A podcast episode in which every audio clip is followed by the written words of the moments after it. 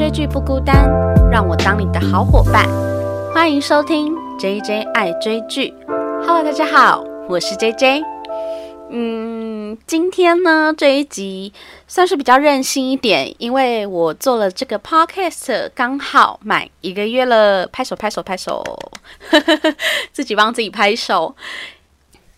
那这一集呢，其实算有一点特别特辑的概念，因为这一集我没有要来聊剧，但是我要聊最近我在看的一本，就是一位心理咨商师写的书，叫做《过度努力》，他是周木之心理咨商师写的。为什么要来聊这本书呢？呃，就先聊一下我最近的状态好了。其实这个月我做这个 podcast，我是蛮快乐的。但是老实说，因为我本身就是白天也是有正职工作嘛，那像我现在的状态是一周两更。那其实我从发想企划，然后录音，录完之后可能稍微做一些后置，大概一集也会花。三到四天吧，那其实这样子塞下来一周双更，我其实一整个礼拜都在做，就是利用我的零碎时间做 podcast 这件事。那在这之中呢，当然还要抓时间看剧啊，或是跟朋友家人相处。所以其实我觉得这一个月我蛮充实的，但是我自己呢也还在学习如何。控管我的时间，最近这个状态呢，尤其是这一周，我突然来到了一个说是低潮吗？也不算，就是很懒。那其实我还是有看剧，而且我看不少部。可是如果你们最近有发现，我这几周的这个礼拜二，我其实都是跟我的朋友一起录，在这边也非常感谢我的朋友阿芳跟蚊子，就是之后还会有别人，就是非常感谢你们来。帮我一起就是制作这个 podcast，然后我觉得能够跟朋友一起记录我们对话的这个时刻，我觉得都很幸福、很满足。对，那其实我跟他们做的这些内容啊，都已经有点偏专题性了。我最近其实比较常看的是，应该可以先爆雷，应该下礼拜就会就是有一个新集数是在聊 BL。那其实我们呃，我跟我的朋友他是对于毕业楼就是蛮热衷的。那我因为他的关系，我就想说，嗯，那我也来看一下好了。结果我们就想说，哦，那可以录。然后一录呢，就是看五部剧，就有些也没有很长。但是其实就是我要讲的是，其实我一直都还是有在看剧，可是我可能太急着，就是产出一个。比较有质量的东西，这也是我比较希望做的事，就是我很想要做这种专题式的内容。我自己呢，所以我之后的方向可能也会有点像这样子，可能找朋友来宾来的时候呢，我们可以一起做一些专题式的对谈，例如他聊毕业楼对他的感觉，那我的感觉，那之后也可以先爆雷，我可能会录这个吉普力系列的，对，所以这些都算是就是好几个。好几个电影或是剧集所集结在一起的内容，那当然这个节目的深度就会比较深一点，也会加入我朋友的这种不一样的观点。那我是蛮喜欢这种节目制作，但是但是它就会相比我单人去录这个某一个剧集这样子，或是某一部电影的时间成本比较高，所以其实这两周我算是觉得有一点点小小。有一点小小失衡的状态，然后到了这周之后，我就觉得好累。这个时候呢，我就刚好买了这个《过度努力》这本书。那我就觉得它算是某部分疗愈了我，所以在这个刚好一个月的特辑里面，我就想要有点私心的来聊这一本书。其实这本书呢，我觉得它好看的是，呃，我可以先点破它的题目，就是过度努力。先自问自答，你觉得你自己是一个过度努力的人吗？老实说，我刚看到的时候呢，我就想说，嗯。我不觉得诶，我觉得我还好吧，我算过度努力吗？所以怎么样定义过度努力？其实他这本书呢，其实不是在教你如何定义过度努力。我觉得他比较像是在告诉你说，当我们过度努力或是执着某一件事情的时候，我们必须去想，为什么我们有一种非得要做到不可的心情。就像我最近在录这个 podcast 啊，我就是算是，其实我觉得我已经算是时间管理蛮蛮自律了，就是蛮会利用琐碎时间，所以我对于我的每一天的规划都很明确，就是我今天一定要录音，今天我一定要想好我的剧本。诶，其实我没有真的在做太多的脚本啦，但因为我个人我会写一些再细一点的脚本，就是但如果跟别人对谈的话，大多是大纲，因为自己的话比较比较难念，这样 就是很容易这个谈话会有空掉的情况，所以很我很怕空白，所以我一定要 我一定要写一些就是题词的概念这样子，所以我通常会先想好我。这一集到底要聊什么呢？有几个重点一定要讲。那这个重点呢，它又细分成几项，这样子就是比较详细一点。然后对我来讲呢，我就是我刚才说我蛮自律，所以我我其实都会一直有一种我一定要完成，然后我一定要准时上架，然后我一定要在这个时间做什么事。其实我一直以来都是一个蛮一定要的人，就是。当我真心想要做一件事情的时候，我我真的会到有一点执着的状态。所以，当我看到他这本书的时候，他说过度努力。我们回到第一个问题，你觉得你是一个过度努力的人吗？我的回答是，嗯，还好啊。然后这时候，这个心理咨商师就在上面写上，过度努力的征兆之一，就是当别人问你，你觉得你过度努力吗？的时候，你回答还好。对，所以为什么我们会觉得还好呢？我自己觉得是我们常常把努力跟成果画上等号，就是努力这件事情，它一定会有成果吗？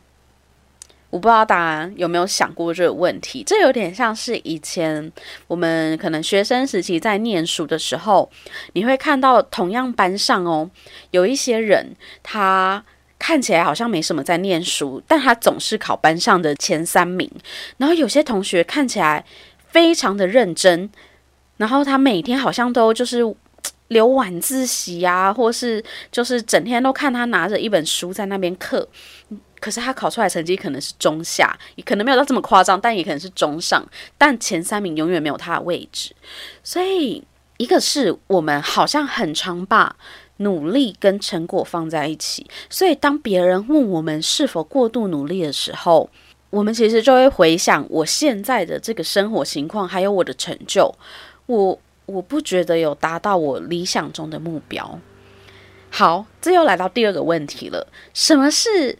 你理想中的目标，有人说他可能是呃某一个企业的主管，或是在他专业领域的佼佼者。可是呢，我们能说没有坐在那个位置上，例如没有坐上公司的总经理这个位置的人，他就不努力吗？而坐上公司总经理的人，可能也就那几个人。有些组织比较大，会有好几个这样。对，可能不止一个人，没错。但是。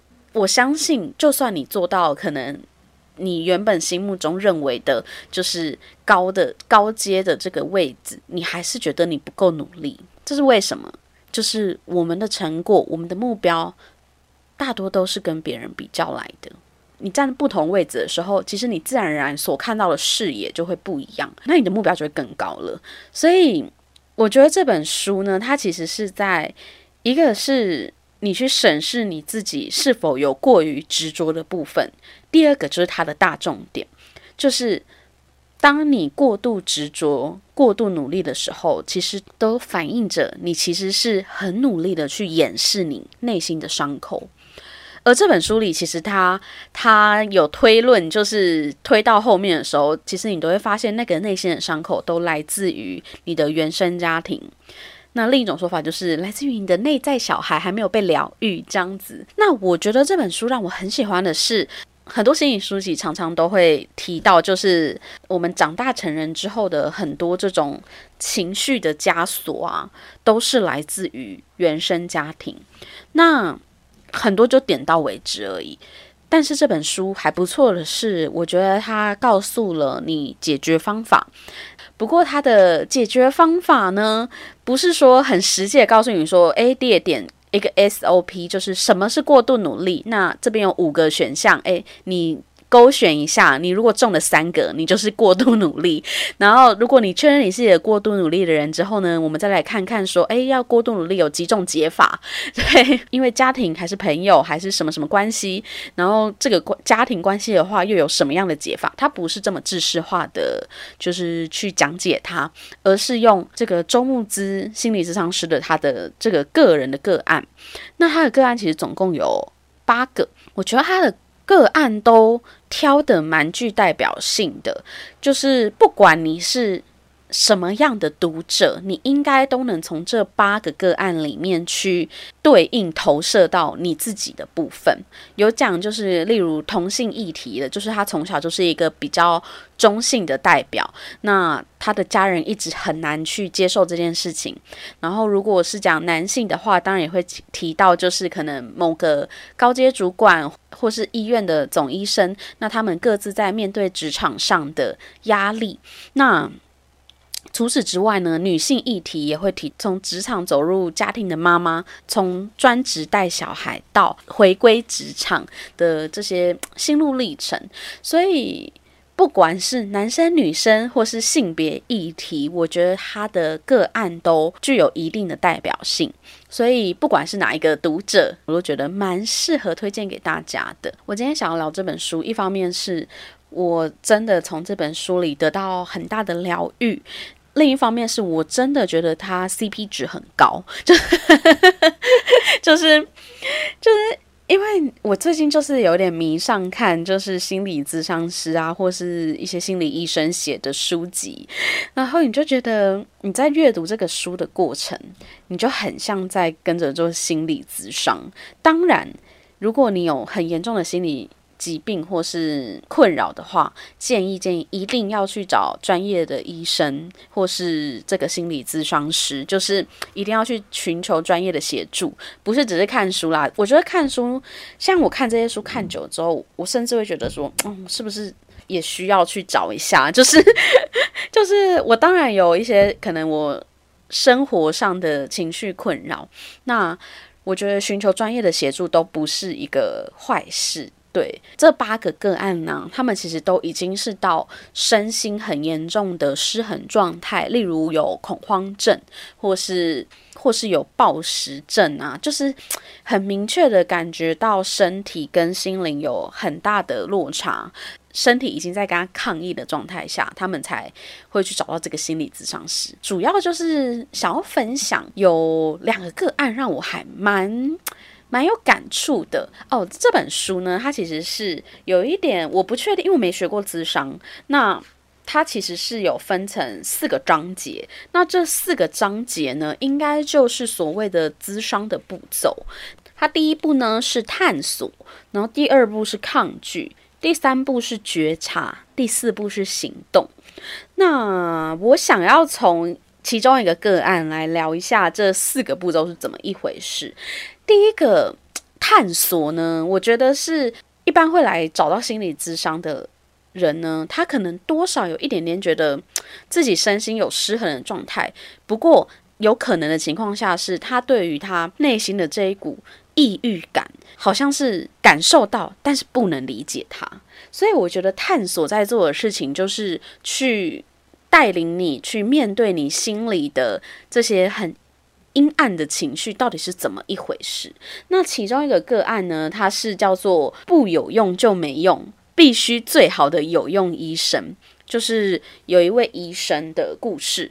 这个医生呢，他其实是就是一路就是念着就是明星高中啊、明星大学啊，然后医学院啊，就是非常别人看起来像是人生胜利组的人生，然后这样子念上来，那他也当上了就是这个医院的住院总医生。其实医院的这个职场环境啊是非常的高压的，就是每天都在面对病人的死亡嘛，那更不能容许在工作上犯一点的错误。那这个医生他其实有提到，就是。有一次，他在工作上就是不小心哭出来的时候，还会被同才的医生就是骂说：“你在这边哭，其实是很造成我们困扰的。”所以你可以可想而知，就是这份工作是必须收起自己很多的情绪，然后去很理性的去思索，就是每一步执行的过程，而且还不能犯错。其实对于这个医师来说，就是他的压力真的很大。那他当总医师的这个期间，他甚至是会开始用愤怒的情绪去保护自己。为什么说保护呢？其实我认为愤怒这件事情，都是你的内心如果有一股很脆弱或是很焦虑的一块的时候，我们非常容易会用愤怒去表达我们的情绪。愤怒这件事情是最快速可以伪装自己的一个方式吧。所以。这个医生，他的医生其实叫玉人。那这个医生呢，他来找智商师，就是因为他其实已经严重到，就是他的愤怒会跟病人、教授或是医师起很大的冲突。那就是他的通差的医师来介绍他来做咨商的。那其实，在第一步这个探索的过程中，我们就是。去了解这个个案，他是处在什么样的生活环境？那这个生活环境里，他的情绪又是如何的变化？那第二步抗拒，抗拒呢？其实我觉得有一点像是，就是当你去不得不开始面对自己的时候，你其实有时候会很难接受，原来我也有这些阴暗面。那像玉人这个医师的状况下。他发现原来我会暴躁，可是我不暴躁怎么办？如果我不把自己伪装起来的话，我要如何面对这些排山倒海的问题跟压力呢？那第二步的抗拒呢？其实就发现了，其实玉人呢，他虽然就是不得不愤怒这件事情，其实是源自于他为什么要当医生？其实他当医生的最初呢，就是来自于他的家人的期待。他爸爸其实就是校长，那自小呢，他就看着他爸爸，就觉得他爸爸是一个有点双面的角色吧，就是对外人好像很和善，可是他其实在家里呢，都对他的两个小孩非常的严厉。那从以前他就是可能高中的时候想要选科系，他其实想要念理学院，但是却被他的爸爸就是整个否决。那他们从小小时候，他爸爸在家里的角色就是有一点像国王的感觉了，就是他说一是一，说二没有人敢做这样子。所以其实玉人在心里一直认为的是，他是没有选择权的，就是当医生这个选择根本不是他做的。其实我觉得他就蛮反映现在很多。所谓的直升机父母吧，就是很多小孩的情况，在第二步这个抗拒的状态下，玉人他其实就发现，一个是他的愤怒是无法被 无法解决问题的，然后第二个是医生这个选择根本不是他自己想要的，那第三个呢？最可怕就是 玉人发现他的这个会愤怒的习惯。很有可能就是学习他的爸爸而来的，因为小的时候他爸爸在反驳他们的决定的时候，通常使用的就是愤怒，所以他其实在内心里暗暗就升起了一个担忧：是我会不会其实很像我最讨厌的爸爸？对，所以在这一个智商的阶段的时候，你进一步的去。正式面对你自己，然后去追溯它的来源的时候，你其实会有一点害怕。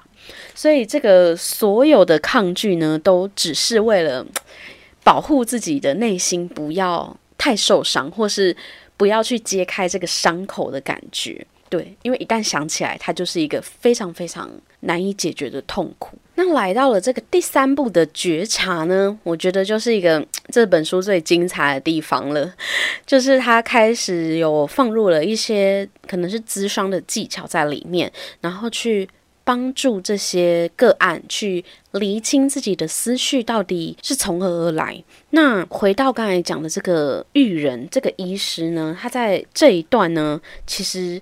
嗯，他就发现说，他的愤怒呢，其实只是一种掩饰自己的羞愧跟无力感。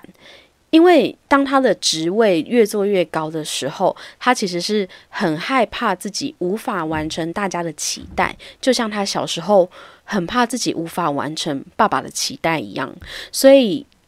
愤怒呢，是他用来掩饰自己的脆弱的一个方法。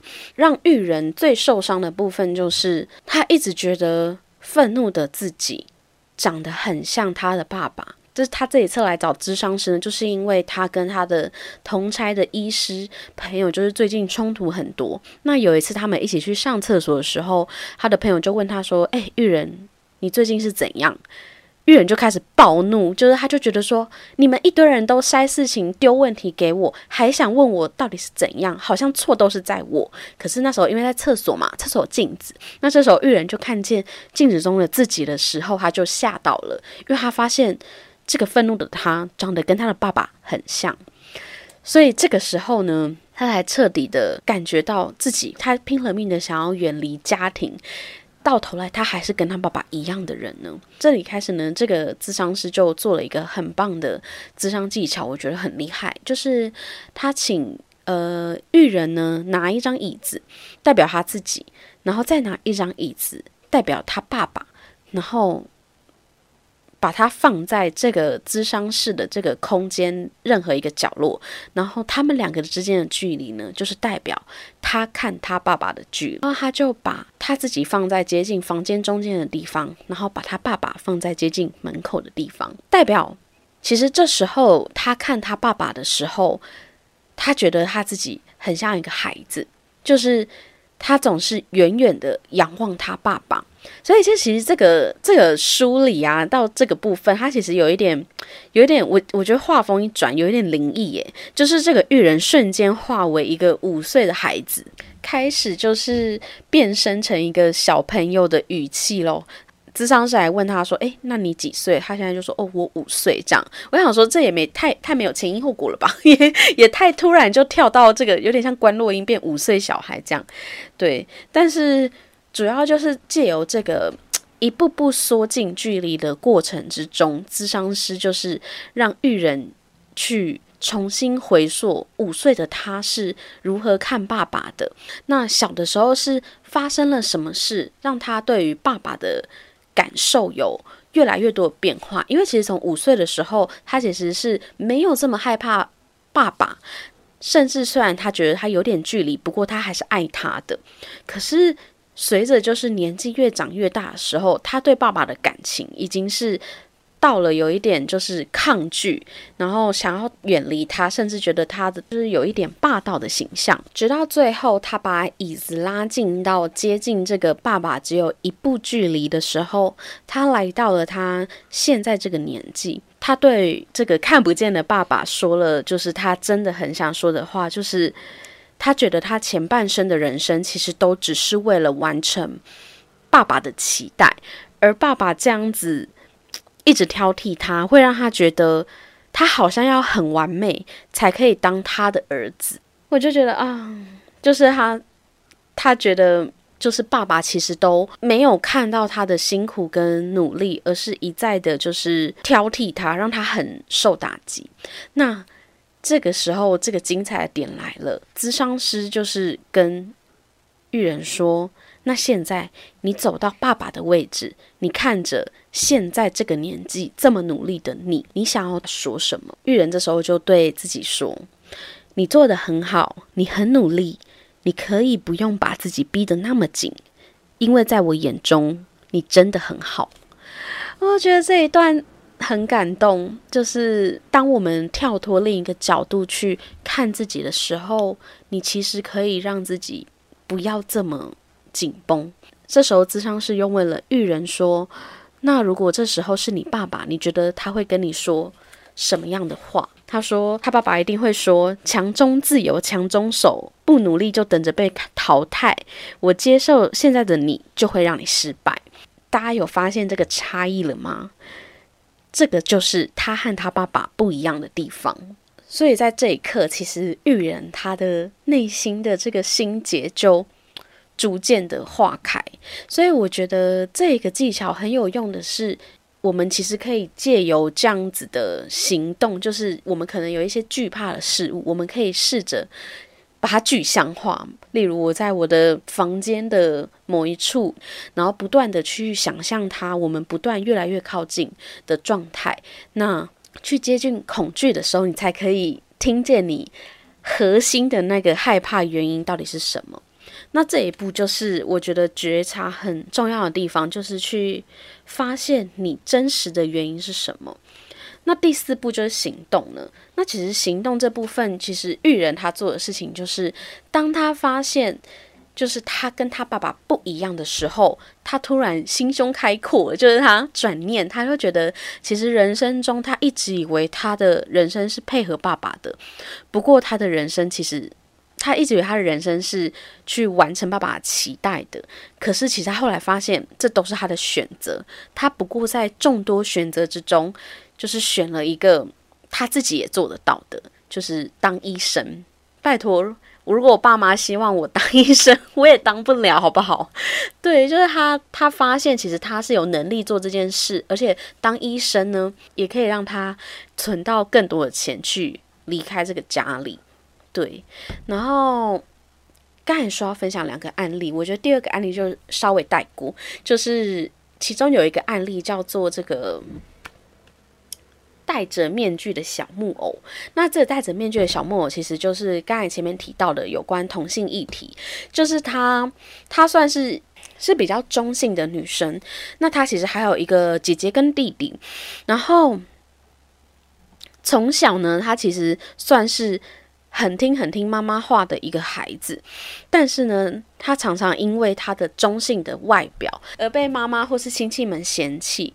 那这个女孩呢，她会来找咨商师呢，其实是因为她感觉她自己就是没办法。拿掉他这个面具，他必须在妈妈面前一直当一个乖宝宝，然后一直去完成妈妈的需求。而他的姐姐跟弟弟呢，其实都早就离开了家里，可是他妈妈却甚至有一点重男轻女的，就是只担心他的弟弟为什么都不就是回家什么的，就是很典，我觉得算是很典型的爸妈，就是陪在你身边的，你反而不会珍惜，然后反而会一直去担忧那些。不太关心你的孩子，就是很神奇啊！我觉得这就是一个很人性的家庭关系。那这个戴着面具的小木偶呢，他一直觉得他的妈妈就是。非常的不喜欢他，直到有一次他在智商好几浪之后，他开始有勇气跟妈妈就是正面对决。就是他有一次在餐桌上，他妈妈又在说：“你为什么就是不当一个好姐姐，不让就是不帮忙自己的弟弟或什么的？”然后他就突然对他妈妈大发飙，就说。你从来都没有就是在乎过我，也没有关心过我，你根本就不爱我之类的。这时候，其实他们家还有一个角色，就是爸爸妈妈。就是听到这番话之后，就非常生气的回到房间了，也没有跟他多说一句话。可是他爸爸却在这个时候，就是突然开口了。他也很惊讶，因为他爸爸就是在这些冲突之中的角色都是一个旁观者，就是他不太会讲话，但他爸爸却。却跟他说：“其实你妈妈年轻的时候也很辛苦，你可以体谅她一下。而且你其实要分清楚哪些事情可以做，哪些事情不能做。他的意思是要叫这个孩子跟他妈妈去划清这个情绪的界限。你不能一直勉强自己完成妈妈的需求。然后他就跟他的女儿说：，就是你真的很努力这样子。然后。”这个孩子他就是非常的感动，就是他从来没想过，就是爸爸会这样子对他讲话。那这一段我觉得很好看的是，就是来到了他第三步觉察的时候，智商是跟他讲说：“你绕这个房间一圈，然后你选一个物品，觉得这个东西呢是代表妈妈眼中的你，然后你再选一个物品是代表爸爸眼中的你，然后他就选了一个柔烂的卫生纸，认为这个是妈妈眼中的他。他就继续走走走，要选爸爸眼中的他的时候呢，他停在了一个水晶前面，可是他不敢拿。智商就问他说：“你为什么不敢拿呢？”然后他就说：“因为他怕他误会了爸爸，因为爸爸从来没有这样对他讲过。那他觉得他在爸爸眼中好像是这个有用的水晶，可是他怕他误会了爸爸，他爸爸其实没有这么想。”那职场就说：“你认为你爸爸说这句话很容易吗？那如果不容易的话，你为什么要怀疑他呢？”所以，这是这个戴着面具的小木偶第一次感受到自己在他人眼中的价值，所以他选了那个水晶。然后他认为，他之于妈妈不过就是一个揉成一团的卫生纸，就是有用，但是其实很垃圾。那。他最后问他说：“那你认为你自己是一个什么样的物品呢？”这个小木偶他就把水晶放在卫生纸里，所以它就是一个外表看似是一个没有用的卫生纸，内在呢却是光彩动人的水晶。所以这是第一次，这个小木偶他深深感受到自己的价值。那在后续的这个行动呢，其实。他就也有跟他的爸妈有更深一层的对话，就是他一直以为他妈妈是不在意他的这个角色，可是其实他妈妈是这么反对他的中性装扮，有一部分其实是来自于他的担心，他觉得他这样子在社会上生活很辛苦。对，所以其实最后他们这八个个案呢，其实都有或多或少得到了一些心灵上的这个疗愈。那其实这本书啊，它有真的很多智商方法。因为像刚才那个，你认为你在别人眼中是什么样子，对我来讲也很震撼吧。就是，其实你真的是要具象化，你才会看清楚你的内心是什么。因为我那时候就在心里想说，嗯，那我现在也想象说，我妈妈如果要看我的话，我会是什么样子的时候，你就会觉得，哎，那个浮现的那个物品其实还蛮有趣的。所以大家也可以练习，就是。当你有一些就是很在意别人的眼光的时候，你可以去想象说，我在这个人的眼中，他会是什么样的一个物品？他更能反映出你为什么这么害怕他的眼光，还有厘清你们之间的关系。对，那其实讲这本书也讲太久了吧？原本想说就是这一周就是。其实我有看剧，而且我看了蛮多部的，但是我就是没有这个说剧的冲动。那我就想说，嗯，刚好也做一个月，我不如就来做一个一个月特辑。但我又没有想要放过自己，所以就来聊一下我最近看的这本书。所以你说，我虽然想要努力跳脱这个过度努力的这个 这个循环。可是我是不是又在逼死自己呢？就是 想说休息一下，结果没有，就就还是来说书。而且老说，其实嗯，我是蛮常追剧的，但其实看书也算是我一个兴趣吧。所以如果有机会的话，我当然之后希望可以做个每月一书之类的。那今天就是先讲讲看，因为我也没有讲过书。如果大家有觉得诶讲书还不错的话，就可以给我一些 feedback 这样子。那。最后呢，我想要帮自己就这一个月做一个小小的 review，就是我这一个月的感想。一个是非常感谢，就是我的朋友愿意帮助我，就是来就是帮我录这个 podcast。然后过呢，你也是对看剧啊很有心得的朋友，其实都可以。私讯我的 IG 或是寄信给我，都在我的资讯栏都有连结，你都可以跟我分享你的看剧故事，或是你最近喜欢听什么剧，或是你最近在爱看什么剧啊，然后看剧的心得。也许有机会的话，我们真的可以来个线上对谈。那如果没有机会，我也可以在节目中可能念念大家的心得感想，这样子等于有一点回馈的感觉吧。因为其实我觉得这一个月录下来，我会觉得 Podcast 其实是有一点。孤独的媒介，其实它真的是有点孤独的媒介，就是我很难知道别人听众的想法。那当然，我自己就是有开一个 IG，在上面呢，其实也收到了一些还不错的反馈。除此之外，其实我 FB 应该是我这个月比较会开始认真就经营一下贴文的部分，这样子。就是如果想要联系我的话，去 FB 或 IG 搜寻 JJ 爱追剧，应该都可以找到我。那第二个是，我觉得我还蛮出乎我自己意料，是我我其实还蛮能够就是自言自语的。但是多少有时候还是会有一点卡词的状态，就是状况不太好的时候。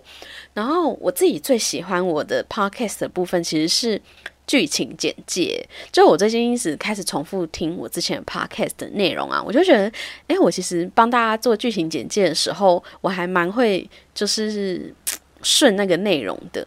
而且我就会其实会尽量不要先爆雷，然后我会把雷留在后面，这样子就觉得，哎，其实。这个剧情简介还蛮好听的，是 不是很飞？会不会大家比较喜欢后面？然后第二个是，其实我发现我看剧的时候，很喜欢切的角度，其实是比较偏那种人际关系啊，或是角色成长啊，就是比较心灵层面的东西。所以这也是提到为什么我现在在看这个心理学的书，就是我本身就还蛮喜欢看心理学的书籍，所以自然而然可能想事情就会比较往这方面切入，然后。接下来呢，就是希望啦，还是可以找一些朋友来，我们可以一起做比较有厚度的内容，就是这种专题式的。那我下礼拜二呢，就会出一个 BL 特辑这样子。当然，如果你不是腐女，因为我们那一个对谈就有一点像是我是一个不小心走入腐女世界的人，然后我朋友是就是还蛮常看 BL 的人这样子，所以。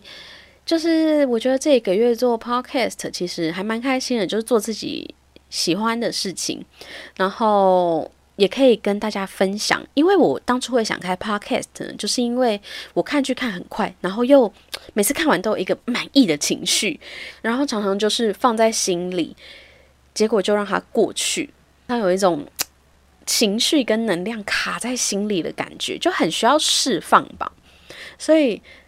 这一个月就非常感谢有真的有一些少量的听众存在，因为我还蛮意外的是，我朋友可能就会回馈给我说，诶，他的家人或什么，就是其实有听过我的 podcast，然后哦，我也很荣幸有一次可以被 KKBOX 可以策展在他们的平台上，就是我觉得对于我这个新手来讲是一个很大的鼓励。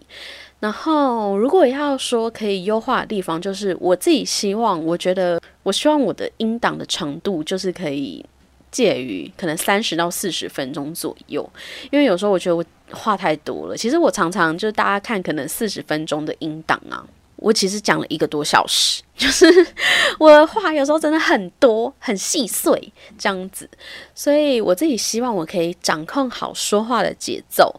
比较可以不要卡词这样子啦，对，那这需要大量的练习喽。那所以我我我之后应该还不会停更啦，还会继续跟下去。只是这个礼拜让我小小任性一下，我来说一下书，这样子就说一个我也很喜欢的内容这样子。然后另外呢，我想要做的优化还有就是行销的部分，因为。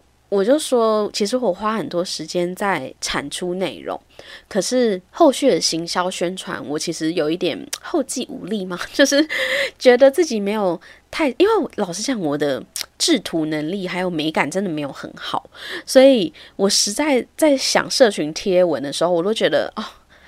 很想要做美美，但是我真的是无法，太难了。